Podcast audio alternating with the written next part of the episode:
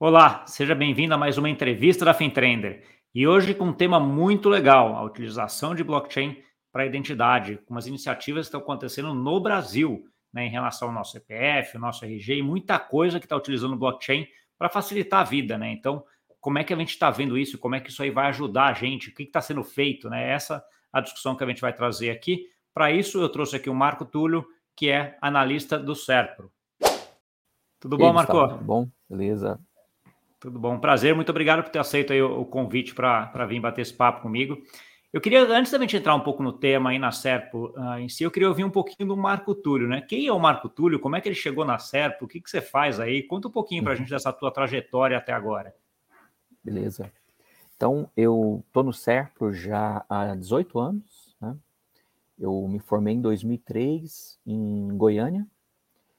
É, na época, o mercado era bem restrito de TI né, em Goiânia, então acabei optando por seguir fazer concursos, né, concursos públicos.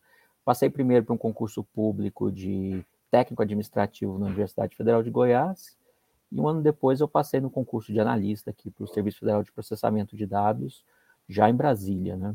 Então, estou em Brasília já desde 2005.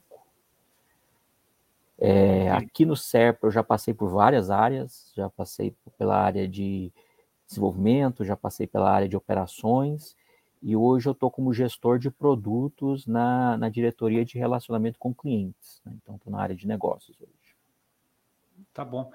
Esclarece um pouco para a gente como é, como é que, que é a Serpro, né? Acho que tem muita confusão, e até quando eu comecei a dar uma olhada no que, que é a Serpro, você vê, é uma empresa pública, é uma empresa privada, ela só presta coisa para, só tem produtos para agentes públicos ou também privado. Dá uma, uma geral do que, que é a Serpro para a gente, Marco. Tá. Então, o SERPO ele é uma empresa pública, ela foi fundada em 1964 por meio de uma lei, a Lei 4.516. Né? Então, um dos primeiros dos primeiros órgãos criados realmente para tratar especificamente de processamento de dados na, na esfera federal. Né? O primeiro órgão assim, do, do, governo federal a ter computadores foi o IBGE, né? então o censo de 1960 já contou aí com o uso de computadores, né? mas o SERPO foi, ele veio para atender essa necessidade, né? a partir ali de enfim, da Segunda Guerra Mundial, né, dos anos 50, teve um crescimento forte do Brasil, populacional também, então veio essa necessidade de ter processamento de dados e o SERP ele veio para atender o Ministério da Fazenda no processamento de dados. Então, inicialmente, o SERP ele era exclusivo, é, era o ente exclusivo que cuidava do processamento de dados do Ministério da Fazenda. Então, foi com esse perfil que ele começou lá naquela época, em 1964, começou ali com três computadores só, era um, um, ambiente muito diferente desse que a gente tem hoje, né, com internet, computadores, virtualização, enfim, era realmente um centro de dados, né? pode dizer que era o centro de dados do governo, certo? Quando ele, ele surgiu. Né? Então, de lá para cá mudou muito, né? Veio internet, microinformática, hoje todos os órgãos né, têm, têm seu centro de dados, né? Tem a própria nuvem, né? Então a gente oferece hoje né, uma, a gente tem uma cartela de serviços bem, bem variada e que atinge diversos públicos, né? É claro que o nosso core business é, é, é governo, né? O próprio Ministério da Fazenda, né? É, é, o nosso principal cliente, Receita Federal, Tesouro, enfim, as diferentes secretarias. É, esse é o nosso core business, mas a gente também tem serviços aí para o mercado privado. Né? É, a gente tem, tem tentado diversificar também a nossa, nossa operação. Né? O SERPRO, ele, ele tem uma independência em termos né, administrativos e financeiros, então a gente, o que a gente, é, o que paga, né, o meu salário, enfim, os investimentos que o SERPRO faz, são os serviços que ele presta. Né? A gente não recebe dinheiro diretamente do OGU, a não ser dos serviços que a gente presta. Então, o SERPRO ele é uma empresa pública. Entendi, é uma empresa pública que presta serviço para várias outras empresas públicas e algumas privadas, e recebe isso. por isso, por esse trabalho, e com isso ela, ela, ela se mantém. sustenta, né? Se mantém, né? Ah, entendi. Você falou, você comentou um pouquinho que ela começa ali no Ministério da Fazenda, mas depois se expande, né? Quando a gente vai olhar os principais produtos que a Serpro tem, uh, você conseguiria colocar quais são eles? Qual é o, tem algum que é o principal ou produto que a Serpro faz para algum órgão específico ou não? É uma coisa mais uh, pulverizada hoje, é, Marco? é, é, bastante coisa, né? Como eu falei, assim, a gente está mais ligado realmente a essa questão tributária, financeira. Então, é, imposto de renda, né? Basicamente o CEP começou ali com, fazendo imposto de renda e, e, é onde a gente é realmente forte. Né? O Brasil é forte né? nessa área de, de imposto de renda mas a gente atende o Senatran, né, carteira de motorista, o, o, documento, o próprio documento do veículo também é, é, é, feito por nós, passaporte, agora a carteira nacional né, de, de identidade, então é, sistema de é, sistema de comércio exterior, então é uma série de sistemas estruturantes do governo passam passam pelo cerco. Né. Então a gente atende vários ministérios. Entendi. É quando a gente olha a SERP olhando de fora, você vê que é uma empresa que ela nasce na parte de tecnologia, dentro de um setor público que precisa se modernizar também o tempo uhum. inteiro, né? E Sim. aí tem essa discussão, que eu imagino que não deve ser fácil, você deve ter acompanhado isso durante todo esse tempo que você está aí, de como inovar numa empresa pública que tem como a, a, tecnologia ou inovação como seu core business, né? Então, assim, como é que foi essa, essa trajetória desde que você entrou até hoje? Como é que você, você vê isso, Marco? Então, é, a gente está até. É, acabei de sair de uma oficina que a gente está discutindo justamente nossa política aí de PDI, né, de pesquisa, desenvolvimento e inovação. É, assim, tem, tem, várias realidades né, dentro do governo. Né? A gente tem, por exemplo, a Embrapa, a Petrobras, que fazem pesquisa, tem, né, a Petrobras tem milhares de pesquisadores, enfim, né, a gente tem é, as universidades públicas também, né, a própria Federal de Goiás, que, né, que eu citei, que eu comecei nela, é, hoje eles têm um centro de excelência em inteligência artificial, né, então a gente tem várias realidades dentro né, da, da, da, esfera pública. É, o SERPO, ele, de certa forma, ele sempre foi muito pragmático e reativo assim, no, no atendimento dos seus clientes, isso é algo que com o tempo vem mudando, né, a gente tem buscado investir mais em, em, em inovação, né, procurando ser mais propositivos também, principalmente agora com toda essa agenda que a gente tem, né, de tecnologias emergentes, onde o próprio blockchain se insere, né, questões aí de sustentabilidade, então a gente tem procurado ser mais é, mais propositivos junto aos nossos clientes e não tão reativos quanto a gente foi em alguns momentos, né? Como é uma trajetória aí de praticamente 60 anos aí do Serpro, a gente teve diferentes momentos aí, momentos que o Serpro ele investia mais, por exemplo, na área social, em, projetos, né, onde ele estava mais à frente de questões, por exemplo, de educação até, e, e, e outros onde ele era uma, uma execução mais pragmática, né. De certa forma, a gente é realmente mais executivo, né, mas hoje a gente tem buscado investir mais em inovação, né, a gente está com uma, uma frente aí para ter o nosso né, nosso ICT, né, nosso NTI aí voltado para a inovação. Então, é assim, né, é, é, é, tem várias realidades dentro do, do, do mercado público e a gente está tentando ver as boas práticas aí dos, dos principais agentes aí, né, um deles é a própria Petrobras. Entendi. O Serpro tem, tem tipo alguma coisa como reserva de mercado, ou Marco Túlio, ou, ou, ou ele tem concorrente nesse sentido? Por exemplo, o Ministério da Fazenda, se for fazer alguma coisa em algum tipo de desenvolvimento, tem obrigação de fazer via certo ou não? Como, como é que é isso? Porque eu entendo assim, quando você fala de inovar e dele ser um pouco mais reativo, anterior, uhum. em geral isso acontece muito com empresas que têm reserva de mercado já, né? Então, assim, ela já Sim. sabe que o cliente é dela, né? Ela, ela, não tem que se atualizar, não tem que ir atrás, ela fica uhum. mais reativa, né? Quando você acaba tendo mais concorrência, né? As empresas acabam tendo que se modernizar e ir atrás e melhorar. Sim, sim. E tem, como é que é essa, essa discussão dentro da SERP? Ela tem essa reserva de mercado em alguns casos, alguns casos não? Como é que funciona isso? É, isso foi mudando também com o tempo, né? Na, na, na, na lei lá de 64, quando o SERP foi criado, realmente ele tinha esse caráter exclusivo né, no, no, no, fornecimento aí do processamento de dados para o Ministério da Fazenda. Né? Mas com o tempo isso foi mudando, né? Hoje a gente é, tem alguns, é, alguns vamos dizer, tem alguns sistemas que são, né, praticamente nasceram aqui dentro do CERCO, então já estão muito vinculados aqui com o CERCO, a própria questão do imposto de renda, assim, então é, realmente seria difícil até para um, um, concorrente entrar, né? Mas depende muito do, do segmento, né? Eu diria que tem segmentos assim onde praticamente a gente não vai ter concorrência, tem outros segmentos onde a gente concorre até, enfim, com outras é, instituições do, do, governo, né? Por exemplo, a gente tem a DataPrev, que ela em alguns momentos ela prestou serviço para alguns ministérios que hoje estão com a gente e vice-versa, né? Então tem essa, digamos, essa concorrência é, dentro de casa também.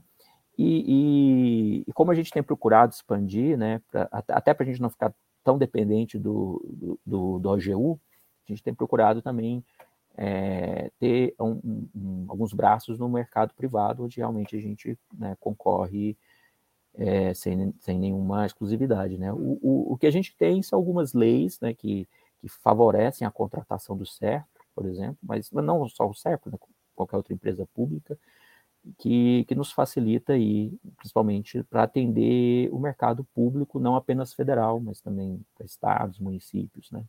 Então, o CERP ele tem uma diversidade muito grande de clientes, de soluções, né?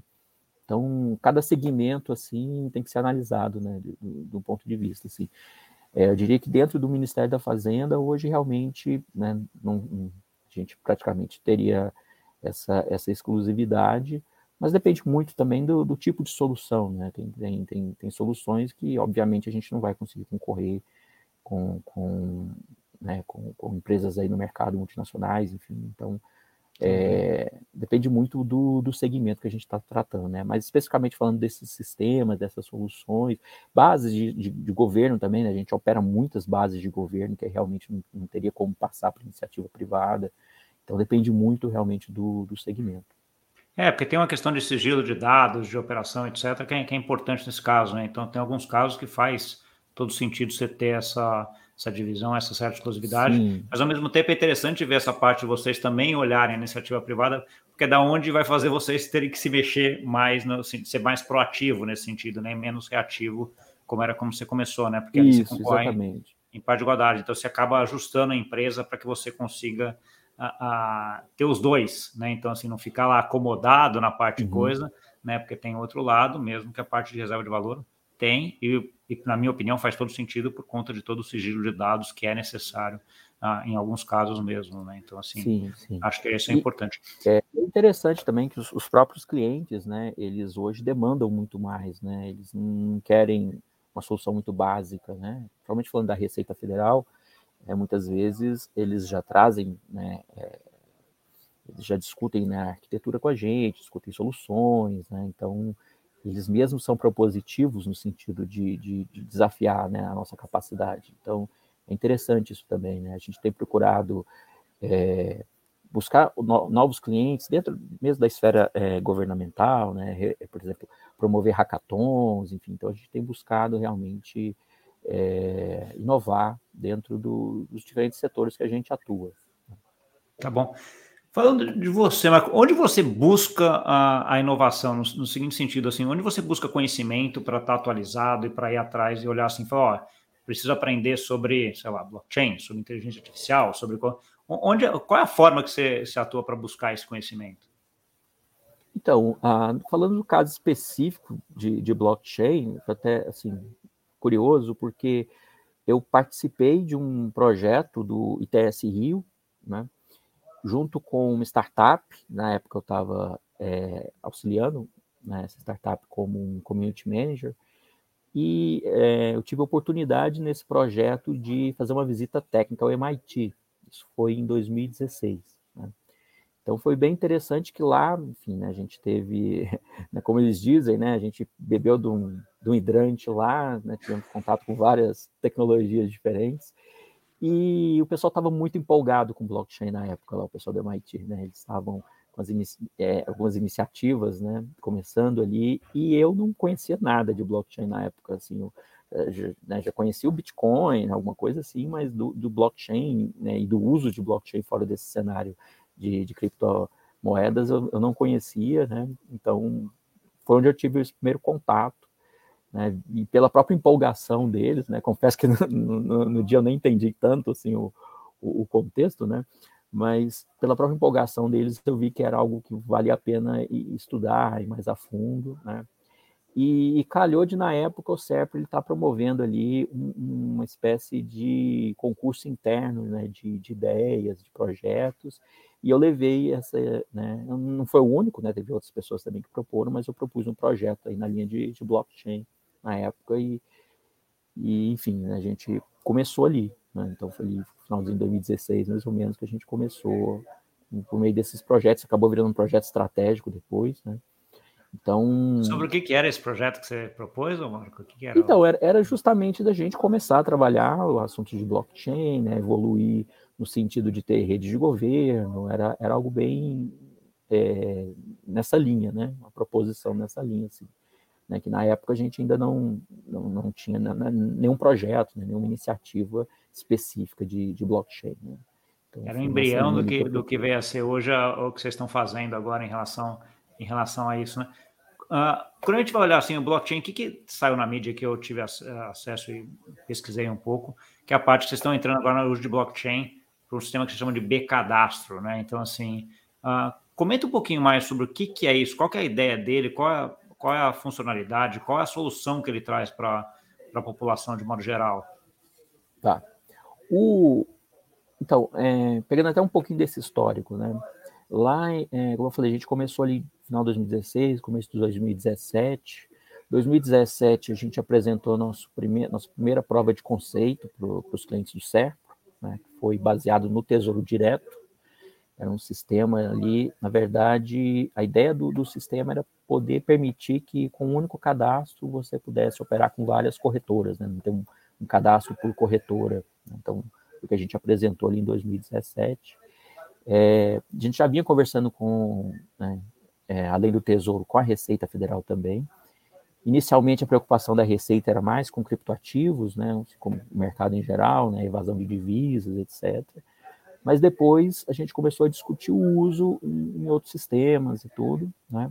E o B-Cadastros, ele é justamente uma solução que, que, a Receita, ela, inclusive até uma portaria para isso, ela tem uma portaria que especifica o uso de blockchains para compartilhamento de dados, né, dados que não tenham sigilo, né, sigilo fiscal. Então, é, é isso que é o B-Cadastros, né, ele, ele é esse, esse sistema de compartilhamento de bases da Receita Federal com outros órgãos públicos, o, utilizando tecnologia blockchain, no caso, na verdade, uma DLT, né, é, usa Hyperledger Fabric, essa solução, né, então é uma rede permissionada, é uma rede só realmente para quem contrata a solução e quem pode contratar essa solução são, são órgãos públicos. E, no caso, são seis bases né, que essa, essa rede ela disponibiliza. É, cadastro de pessoa física, de pessoa jurídica, cadastro nacional de obras, atividade ativa da União, simples nacional, cadastro de atividade econômica de pessoa física. Então, são bases bem específicas aí da Receita que são compartilhadas. E aí o uso, o uso de blockchain entra aqui para quê? Qual, qual foi a grande vantagem da utilização de blockchain nisso, Marco? Então, aqui realmente é, é mais no sentido da confiabilidade né, do, dessas informações, do controle de acesso. Né? Então, as características que a Receita buscou nesse projeto específico foram mais realmente nesse sentido. Né? Eram sistemas que a gente trabalha, por exemplo, muito com APIs, onde a gente tenta fazer algum controle do acesso, colocar algum controle também para evitar vazamento de dados, né? se ocorrer um vazamento de dados, a gente conseguir identificar a origem, né? Então, existe muito essa preocupação com a segurança da informação, com essa informação ela está atualizada. Então, o uso né, de, de DLT para esse projeto foi, foi para atender esses requisitos aí da, da, da tecnologia, né? É, e ele é um sistema que hoje já está operacional e que já é bastante, bastante utilizado por, esse, por esses órgãos. Sim, é um sistema que está operacional. Né? A própria Carteira Nacional de Identidade ela faz uso do, do B-Cadastro, né? no caso ali a base de, de CPF, né? mais especificamente, mas sim, já está operacional. Né? Hoje, hoje a gente tem três sistemas né, que são baseados aí em, DLT, né, em blockchain, já em produção. Né? Então, um deles é o B-Cadastro, outro é o B-Connect e, e, o outro é o B-Compartilha. Todos são projetos da Receita Federal, né? são projetos da Receita que são operados e desenvolvidos pelo CERP. Entendi.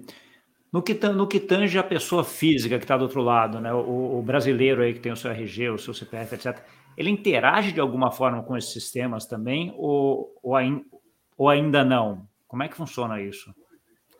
É, a, Ainda não, né? Na verdade, o, o a blockchain está bem no, no, background dessa solução.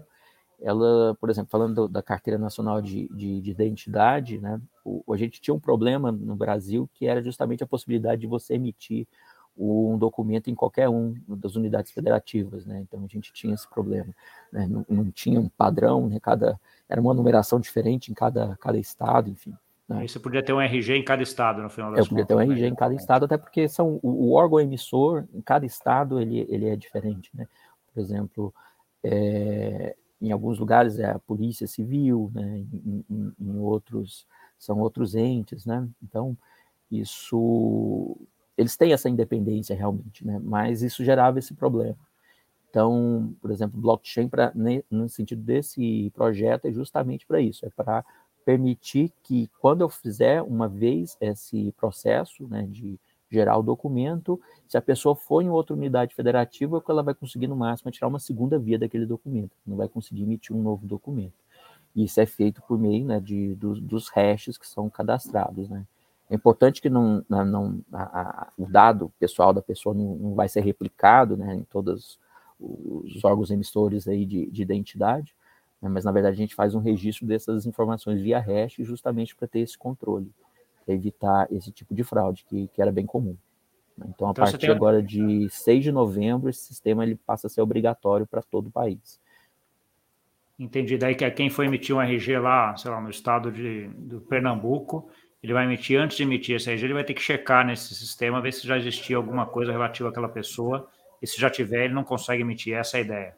Isso, a ideia é essa. Entendi. E aí, como você está em blockchain, é um negócio que é imutável e está lá, e, e, ele já tem a garantia de que aquela pessoa já existe ah, e é. não poderia fazer outro RG naquele estado, né? É, exatamente. Quando a pessoa ela faz o, o registro, né, é feito um broadcast aí desse hash para todo mundo, então a gente consegue validar ali aqueles dados para saber se a pessoa já emitiu o documento ou não. Tá bom. Isso é feito também em Hyperledger Fabric também? Também, também. É, a gente a, a, gente já fez estudo com várias tecnologias, né? A gente lá atrás, quando a gente estava prospectando, a gente estudou o Quorum, a gente estudou o Corda e o Fabric.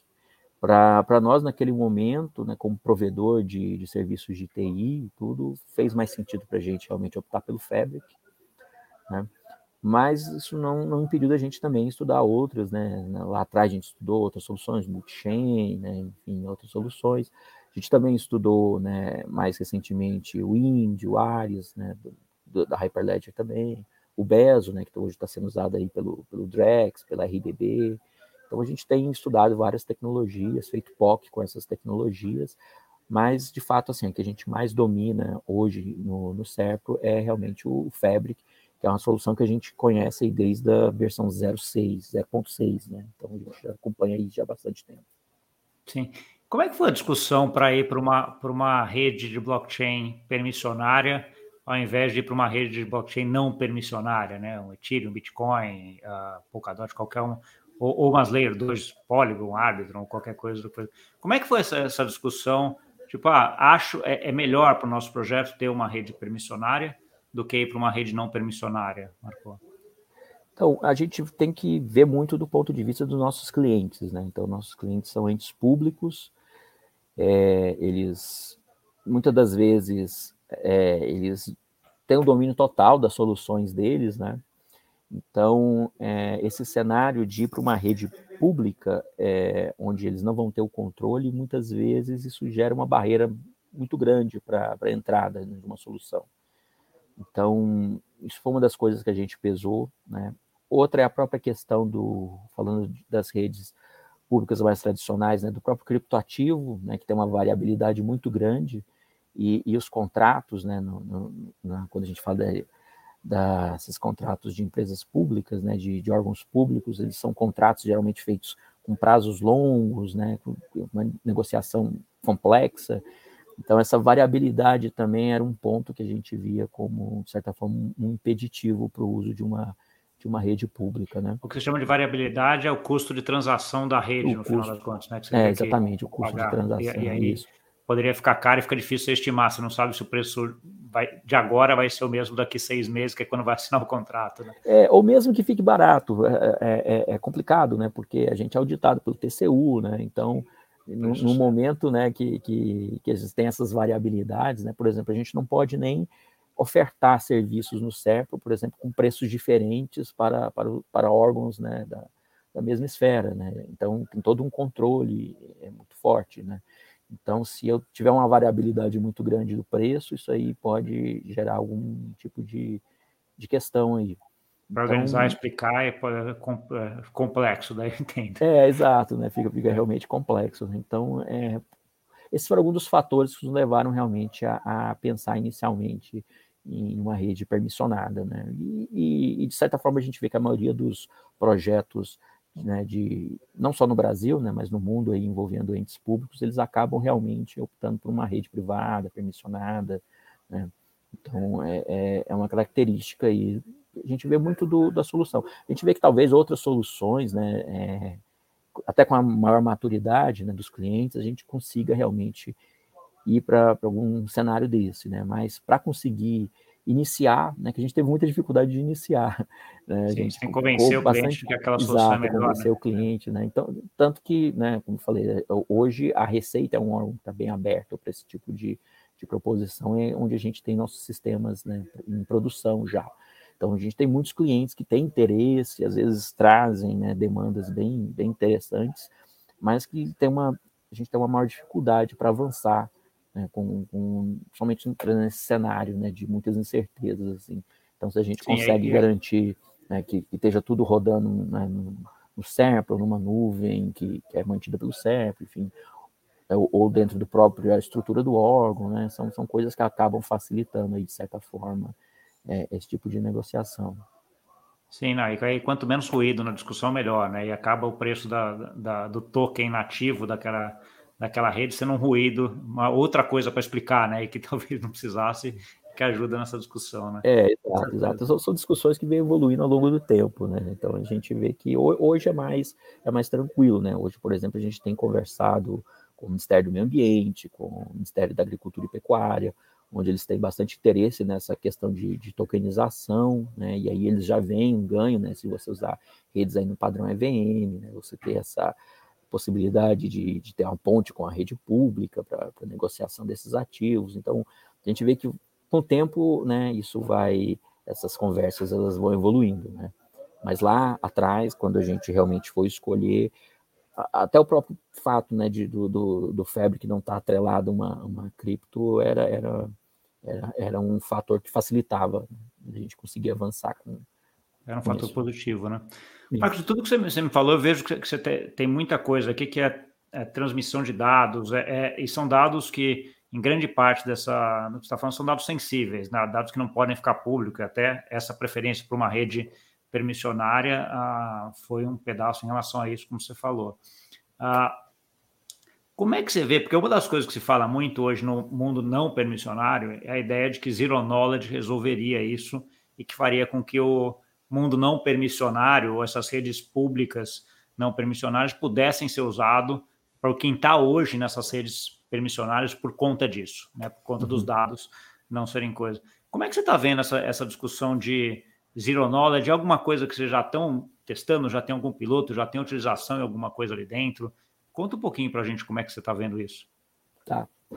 É, eu tenho bastante interesse nessa área de, de, identidade, né? Muitos dos nossos produtos eles acabam sendo documentos digitais, né? De certa forma.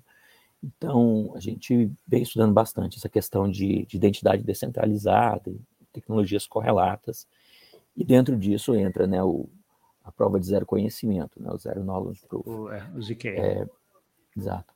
Então a gente tem, tem estudado soluções, né, algumas on-chain, outras off-chain. Né, a gente tem muito sistema legado, que seria interessante né, utilizar uma, uma solução off-chain também. Então, eu particularmente vejo com, com muitos bons olhos esse tipo de solução, porque primeiro ele vai me atender questões de LGPD, né, que hoje é uma preocupação grande do, do, do. Né? O CERP ele tem se posicionado aí como um, um agente aí é, em compliance com, com a LGPD, né? então para a gente é, é, é, bem interessante isso. Então, essas questões de privacidade, tudo a gente tem olhado, né? colocar o, o, o usuário, né? no nosso caso, o usuário, quando a gente fala usuário, é realmente cidadão no centro, né? e ao mesmo tempo a gente viabilizar né, os negócios, né? não, não impedir. Então, quando eu consigo fazer essa prova né, sem revelar o dado, né, seja aí um, um saldo de né, saldo de FGTS, de, imposto de renda, restituir, ou realmente o, o dado né, pessoal da pessoa, né, dados biográficos, enfim. Isso é, eu vejo com, com, muitos bons olhos. Né? É, a gente tem estudado algumas tecnologias, coisas dentro mesmo da própria pilha ali, né, da, da Hyperledger do Indy, do Ares, e também outras soluções, né, outras redes e, e soluções off-chain também que, que, que, permitem, né. É lógico que existe aí uma preocupação né, com, com o custo disso, né, com o tempo, em algumas situações, né, a gente tem um throughput muito alto da, da, das soluções, né, que a gente precisa prover, né, então é, é preciso realmente identificar a solução certa para o pro problema certo, né, e é, e é nesse ponto assim que a gente tem, tem trabalhado. É, isso também, obviamente, vai depender também de uma demanda expressa de um, de um cliente nosso para a gente conseguir evoluir mais rápido nisso, né? Mas a gente já, de toda forma, a gente já vem estudando esse assunto. Tá bom. Você citou um ponto aí que a gente estava meio que tateando, mas que a gente não, não, conversou ainda diretamente, que é a parte de identidade, né, Marco? Que é um, um fator que acho que é muito importante quando a gente vai para o campo digital, essa identidade. Eu consegui provar que eu sou o Gustavo, CPF tal, RG tal, uhum. etc. tal. Como é que você está vendo uh, o desenvolvimento disso em relação no Brasil? Então, assim, a gente vai chegar no momento onde a gente vai ter lá uma identidade digital, Gustavo Digital, atestado pela SERPRO, pela Ministério sei lá, por alguém aqui, que vai dizer, ó, esse aqui é o Gustavo de alguma forma? Sim, eu vejo que sim, né? A gente hoje, na verdade, a gente tem várias soluções para isso, né? Acho que o problema é a variabilidade. É, que né, fica muito disperso às vezes, né? Que você vê, você tem é, um aqui, exato. outro ali, né? Mas você não tem um lugar que você fala assim, cara, qualquer pessoa que for lá, nesse lugar, vai ver que o Gustavo é o Gustavo, né? Isso, e é até complexo para a gente, porque a gente participa de muitas dessas soluções, né? Às vezes são clientes diferentes nossos aqui. Né? Então, a gente tem o próprio modelo né, de certificação digital, né? Que já, já é juridicamente aceito, né? Um, certificado digital. A gente tem diferentes modelos, né? A gente pode estar com token, pode estar usando na nuvem. O próprio app hoje do GovBR permite fazer assinatura digital, né? Então, é, essa é uma solução, né? infelizmente, é uma solução que ainda muitas vezes tem um custo alto, né? Falando principalmente do próprio certificado digital, né? Então, o ECNPJ, né, já é bem comum, né, para quem tem uma empresa é, operar com ele, mas para o uso da pessoa física realmente ainda não é, não é tão comum, né? E, e a gente vê aí várias outras iniciativas, né? O, o próprio acesso Gov, né, o acesso do GovBR hoje, ele é uma identidade já bastante relevante, né? É, dentro do, do GovBR, da plataforma GovBR, hoje a gente tem quase 5 mil serviços né, públicos digitalizados. Então, é, mais, é, a gente bateu ali 90% dos serviços públicos né, é, digitalizados. Então, a gente tem um, um acesso, né, um single Saigon viu acesso Gov a, a, todos esses serviços. Né? Isso aí já foi uma evolução muito grande né? Porque antigamente você tinha um acesso diferente para cada um dos serviços, né? Você tinha o ECAC da Receita, né? você tinha outros sistemas ali do INSS, enfim. E, e, e, hoje, com acesso Gov, você consegue acessar todos esses serviços com, né, por meio de um, um, único, uma única identidade, vamos dizer assim. Então, isso, isso já foi um, né, uma grande evolução. É, o próprio app do GovBR hoje, ele tem uma carteira, né, onde eu consigo ter documentos ali. Então, hoje o documento de reservista, é, o documento da ANAC, ali, o seu prevê de piloto, o, a carteira de motorista, todos são documentos que você consegue ter dentro hoje do app do, do GovBR, né, da carteira do, do GovBR. É, ainda a gente tem, né, de certa forma, um cenário de burocracia digital, né, de ter muitos apps, né, muitas, é, muitas soluções, mas eu vejo que isso vai acabar convergindo para a gente realmente ter aí é, uma solução né, de, de carteira é, digital que onde todos esses documentos vão, vão estar ali e vai facilitar bastante essa questão de, de me identificar né, como pessoa, de, de apresentar esses dados, né, até combinando de, de, diferentes documentos, aí até usando né, o, o, ZKP e tudo. Eu vejo que a gente vai acabar convergindo muito para isso e, e, pensando assim, até no cenário internacional, eu imagino que a iniciativa na Europa, lá do EIDAS e tudo, vai ajudar bastante, assim como a própria questão do LGPD, né, veio muito da GDPR, eu vejo que é, quando o EIDA estiver realmente operando e tudo, isso vai ser um incentivo para a gente também evoluir nesse sentido. Fazer. Uma curiosidade que eu tenho em relação a isso, assim, eu vi muito uh, no Brasil. Eu estou morando em Portugal agora aqui, né, Marco? Então, assim, uhum. aqui os sistemas são bem integrados, são integrados no que a gente chama do cartão cidadão, que é o equivalente ao RG uh, uh, do Brasil, aí, nosso brasileiro. É, só que aí no Brasil, o grande centralizador que eu sempre usava era a carteira de motorista. Né? Então, assim, você pegava uma carteira de motorista, começou a ter o CPF, começou a ter uhum. tudo tudo nela, só que assim, a percentual de, da população que tem carteira de motorista é muito menor do que o que tem RG, do que, que tem CPF, né? Então, assim, uh, é uma coisa que está tá, tá, tá vendo para se mudar isso, para centralizar essa identidade de novo no RG, ou em algum lugar único só, que não seja a carteira de motorista, né? Que a pessoa às vezes nem tem. Uhum. É, isso. É, enfim, né? É, essas discussões de identidade no Brasil já tem muitos anos, né? É, eu vejo que a carteira é, nacional de, de, habilitação ela acabou ganhando esse status por conta dela já reunir muitos dados nela, nela por si só, né, já ter um, um, um, controle ali bem, bem forte feito, né, porque acabava que muitas vezes né, a pessoa tira um documento de identidade, né, como a gente falou, né, cada estado era, era, um, era diferente, né, não, não tinha esse, esse controle todo, esse, e, e, aquele documento às vezes ficava muito tempo sem ter uma atualização, né? É, Pessoas que. É, eu vou te falar, falar, até por mim, assim, minha carteira de motorista está lá, tá, é o que eu uso como identidade. O meu RG eu devo ter, sei lá, eu devia ter 17 anos a última vez. Exato. Então, assim, já até só falam que de 10 em 10 anos ele vence, né? Então ele nem vale mais. Eu teria que tirar outro, né? Assim, mas a, a carteira de motorista acaba sendo a, essa identidade no final hoje. Né? É isso. Então vejo que acabou se tornando padrão, assim, por conta realmente né, da, da, da conveniência ali, o, o, o documento, né? É, a gente tem muito essa questão de silos de dados ainda né, no governo federal, não só no federal, né, em todas as esferas, assim, né? E isso vale para questões de dados biográficos, dados biométricos também, né? Então, de certa forma, eu vejo que a CNH ela acabou ganhando esse status por conta disso. Era um documento que você tinha uma atualização mais frequente, né? Você já tinha uma combinação de vários documentos, né? O, o próprio RG, é, ter o RG e o CPF num documento só, né? Ele acabava muitas vezes fazendo isso, né? Tinha a foto, enfim, né? Então eu vejo que por conta das tecnologias ali que estavam embutidas naquele documento, ele acabou ganhando esse status, né?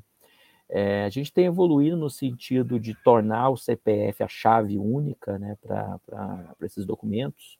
Inclusive na carteira nacional de identidade agora, a chave é o, RG, é o CPF, né? Então você não vai ter um número de RG com padrão diferente em cada estado, a gente vai passar a usar realmente o CPF para isso. Então vejo que a gente está caminhando nesse sentido realmente de, de ter essa maior integração, né? De, de, chegar nisso, né? como você falou aí, de que muitos países da Europa já têm de ter esse cartão físico, né? De do cidadão ali onde reúne né, tudo. Eu vejo que a gente está caminhando para isso e talvez a gente já vá pra, até para um, um documento digital quando isso, isso ocorrer, né? Mas eu vejo que está tá, tá, tá se caminhando para isso, tendo é, como chave aí o, o, o CPF. O CPF seria o principal fator de verificação de identidade do brasileiro, né? E, e vários outros daí ficariam uh, pendurados nele ou, ou, ou junto com ele. Isso, né? Ah. Muito, muito dos sistemas estão, eles passaram a ter isso, né? Porque acabava que isso, né? Cada ministério ali tinha meio que sua chave, né?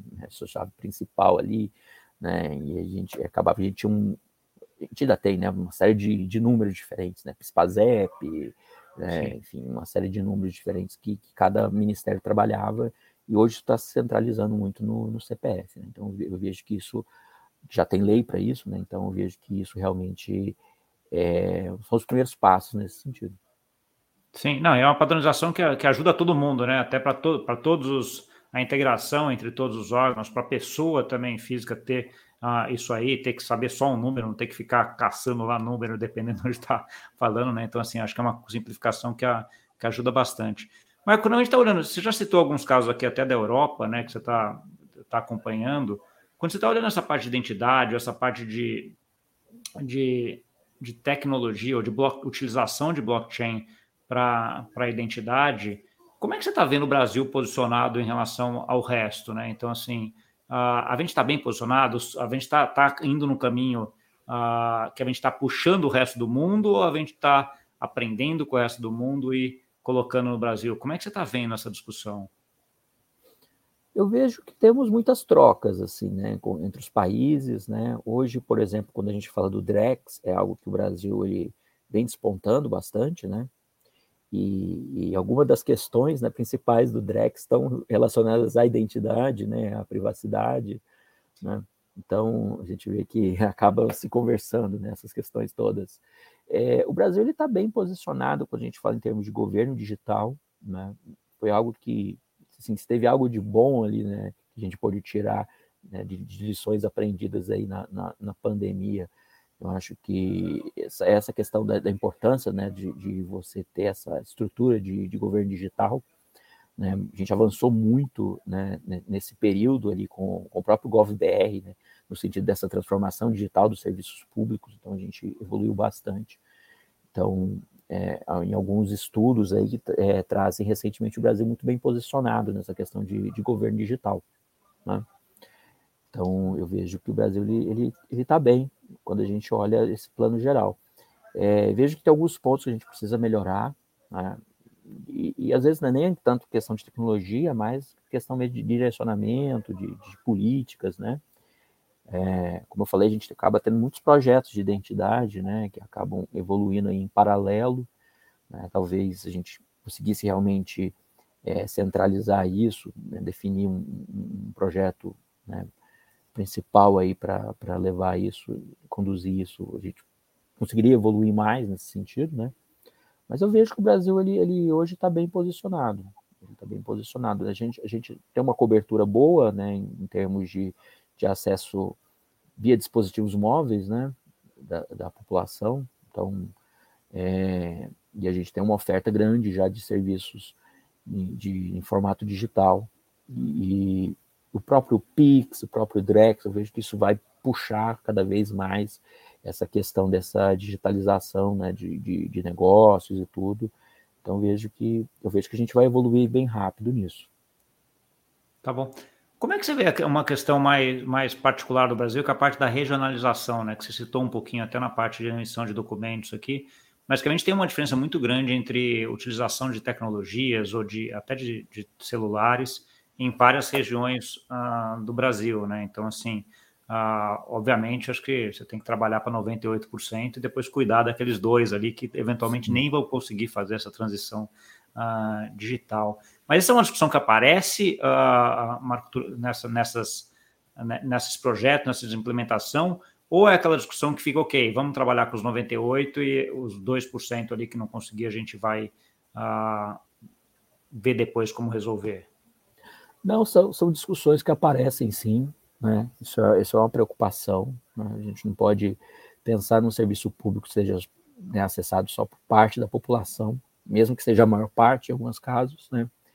É, e, e, tem coisa, coisas muito curiosas assim no Brasil, né? Às vezes você tem né, carência extrema de, de infraestrutura né, de saneamento básico, mas você acaba tendo muito uso né, de, de, de, smartphones, né, de, de, celulares, né?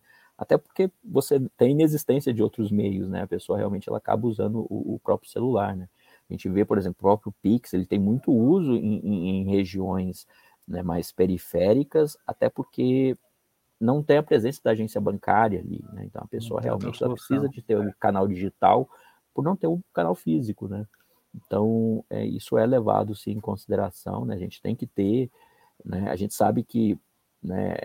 É muito bom, né? O serviço digital quando ele está funcionando, mas a gente tem que ter um plano B, né? Por exemplo, é muito prático você ir lá e usar o, o cartão de crédito, né? Mas apesar de ter uma disponibilidade muito boa essas redes, é, em alguns momentos ele pode não estar disponível e você precisa ter um plano B. Né? Então, a gente também tem que ter outros, cana é, outros canais de atendimento e isso, desde o início, a gente prevê. Né? É claro que existem né, diferentes projetos, né, diferentes gestores de projetos, diferentes clientes, né, então isso é trabalhado de, de várias formas diferentes, mas né, é sempre uma preocupação né, em projetos de aliados a políticas públicas, né, que a gente consiga chegar num número máximo aí de, de pessoas. Né? Sim. A gente está olhando agora um pouco para frente. Eu queria, você que é uma pessoa que está super envolvida nesse projeto, mas utilizar um pouquinho a tua, tua bola de cristal aí, né?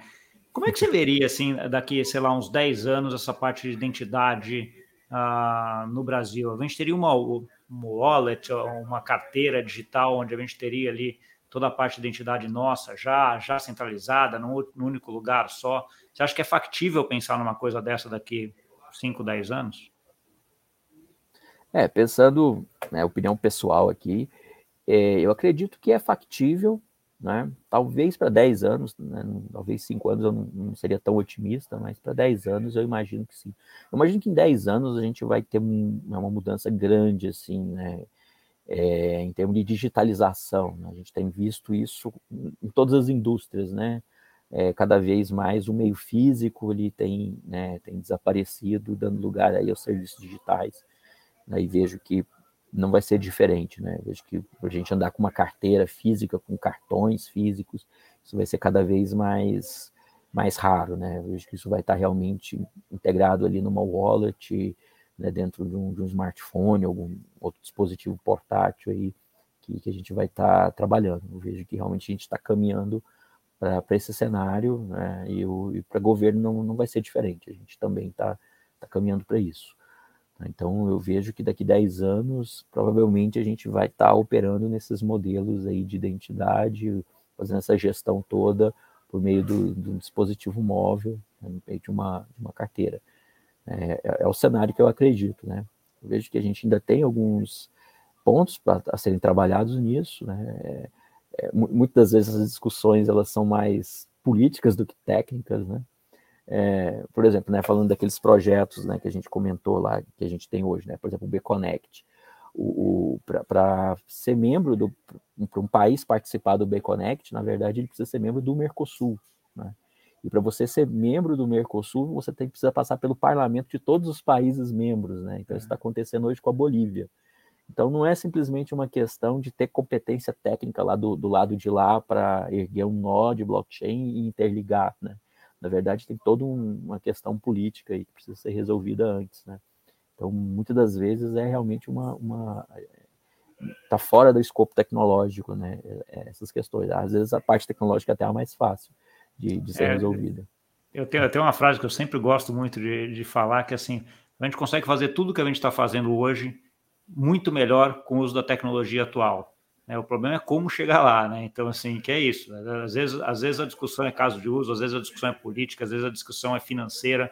Né? Você tem várias discussões para que você atualize o processo né? e tudo que a gente está fazendo hoje para esse novo processo, para essa nova tecnologia. Né? E a tecnologia que a gente está fazendo hoje, mesmo que a gente atualize, daqui cinco anos a gente tem que fazer outra atualização, porque ela já vai ter andado, que se a gente fizer do jeito que a gente está fazendo hoje, já vai estar tá, uh, ultrapassado, já vai ter uma melhor ainda. Né? Então, assim, essa constante mudança e adequação e, e, os ajustes de todas essas bolas quadradas, vamos assim, que você tem que ajustar, ah, é uma coisa importante da gente acompanhar aí ah, e ver, né? nem tudo é só tecnologia, né? Acho que esse é o teu é, ponto que é importante. Exatamente. Mas vendo-se do ponto de vista de planejamento estratégico do governo, né? atuação da Secretaria de Governo Digital, estratégia de governo digital, os próprios clientes do SERP, eu vejo que tem uma inclinação realmente para a gente evoluir nesse sentido. Eu vejo que, que é realmente é um desejo de todos, né? A gente melhorar esses processos, melhorar a entrega para o cidadão, a gente conseguir estar tá respondendo né, as demandas que, estão chegando cada vez mais rápidas, né? Então hoje a gente fala muito na questão de ESG, né? Até para poder ter o comércio né, com, com, com, os países da Europa, né? a gente conseguir, por exemplo, fazer um, um rastreio do, do, do, da produção, da pegada de carbono, etc. Então a gente vê que o, isso já, já entrou né, na, nas conversas com os clientes, eles já entendem, eles já estão inclinados para isso. Então eu vejo que a, a tendência para os próximos anos é realmente a gente conseguir avançar mais nisso, conseguir implementar. Então eu sou, eu sou bem otimista, assim, né? Talvez não para cinco anos, acho que talvez cinco anos seja um espaço curto, mas para dez anos eu vejo que a gente vai ter um cenário bem diferente. Tá ótimo. Obrigado, Marco. A gente está encaminhando agora para o final. Eu queria te deixar agora um espaço para você dar uma mensagem final aí para quem nos ouviu e também para deixar um contato aí onde as pessoas continuam essa conversa contigo. Ah, tá ótimo. É, é eu vou deixar um convite tá, para o hackathon que a gente vai ter, um hackathon Web3 de tokenização para o Tesouro Nacional. Né? Ele se eu não me engano, está é, tá aberto as inscrições, acho que já, já estão abertas as inscrições, vou até o dia 16 de novembro. Vocês podem estar procurando aí no, no site do SERPA as informações. Né? É, Para me localizar, acho que o mais fácil também é pelo próprio LinkedIn. vocês podem procurar lá, Marco Túlio da Silva Lima, certo? Acho que é fácil me, me localizar por lá, podem estar me contactando aí, né? A gente tem conversado bastante com, com startups, né? Com, com órgãos do, do, do governo, tanto federal quanto também de, de outras esferas, estaduais, municipais. É, a gente tem dialogado bastante aí. Então, acho que pelo LinkedIn é, é, é o mais fácil, né, de, de me localizar, né, de ter esse contato e né, deixa esse recado, né? Eu vejo que o, o governo federal ele vem se esforçando para realmente modernizar, né? O SERPRO, como a gente falou, né, de 60, esses quase 60 anos de história, ele surgiu aí para modernizar o Estado brasileiro e a gente vem empenhados aí nessa, nessa missão e, claro, com um olhar aí no cidadão, fazendo essa ponte aí entre o governo e o cidadão. Tá ótimo, Marco. Obrigado. Fico feliz da vida como brasileiro que tem a gente como você com essa mentalidade uh, e fazendo acontecer, né? Acho que é importante para a gente como brasileiro ter uh, essa atualização e sempre estar tá trazendo coisas melhores para nós, né? Para que o negócio fique melhor e coloque o Brasil aí na vanguarda em termos de desenvolvimento e ao mesmo tempo de facilidade para o cidadão, né? Que fique fácil para todo mundo, né? A tecnologia, no final das contas, ela vem para ajudar a gente, né? Então, assim, tecnologia por tecnologia, o negócio não funciona muito, ela tem que ter uma função, e acho que o que vocês estão fazendo aí tem ajudado bastante, né? Me surpreendeu a quantidade de serviços já que uh, o site da, uh, do GovBR já tem, eu não tinha noção da quantidade de coisas que já tinham centralizado lá. Isso, são, uh, tá imagino... aqui, são, são 4.757, isso tem mudado aí com, quase todo dia. É, eu imagino o trabalho em termos que vocês devem ter tido nos últimos anos para organizar isso, né? Dado que era uma coisa que ela estava toda espalhada, você colocar 4.700 e poucos serviços aí não é, não é um negócio fácil e é uma facilidade para o cidadão que vai lá e entra num site só e consegue resolver grande parte da sua vida aí uh, em tudo, né? Então, assim, acho que é uma coisa bem legal de se ver uh, e que é ótimo saber que está continuando e que vai continuar, tá bom? Muito obrigado aí pela, pela participação e vamos falando. Eu que agradeço aí, Gustavo, o convite. E assim, o SERPO tem outras frentes também. É, a gente tem alguns assuntos, algumas tecnologias emergentes que a gente está até mais avançado do que blockchain, né? Eu diria que hoje inteligência artificial é, hoje é um, algo que o SERP vem trabalhando bastante, muitas soluções, né? Soluções, por exemplo, de identificação biométricas, né? Que a gente vê no, no, no, próprio app do Gov, né, em outras questões, né, reconhecimento ali no momento de embarque no voo, são, são soluções desenvolvidas pelo SERPRO, né, utilizando algoritmos criados pelo SERPRO, então eu vejo que talvez seja um dos setores aí dentro das tecnologias emergentes que a gente está mais avançado. E é uma das tecnologias, né? Acho que para mim eu vejo sempre duas como sendo as, as mais transformadoras atualmente, né? Inteligência artificial e blockchain inteligência artificial, da forma como eu vejo, até mais ampla do que blockchain, né? Assim, ela pega, Sim. afeta outras, outras partes da nossa vida e da nossa interação aqui que o blockchain acaba não, não, não utilizando. Uh, e é super importante, é super legal saber que vocês estão também bem a par uh, em relação a isso, porque querendo ou não, a inteligência artificial ajuda muito também na parte de identidade, né, Marco? Sim. Então, assim, a, acho que são duas coisas que estão muito associadas, né? Então, assim, como é que eu, Gustavo, consigo fazer com que eu seja a eu digital, né? A inteligência artificial uhum. ajuda isso e o blockchain ajuda na parte de tornar aquilo imutável, acessível e toda a outra discussão é, que, ela, que ela leva, né? Então, assim, isso, elas juntas são muito poderosas, né?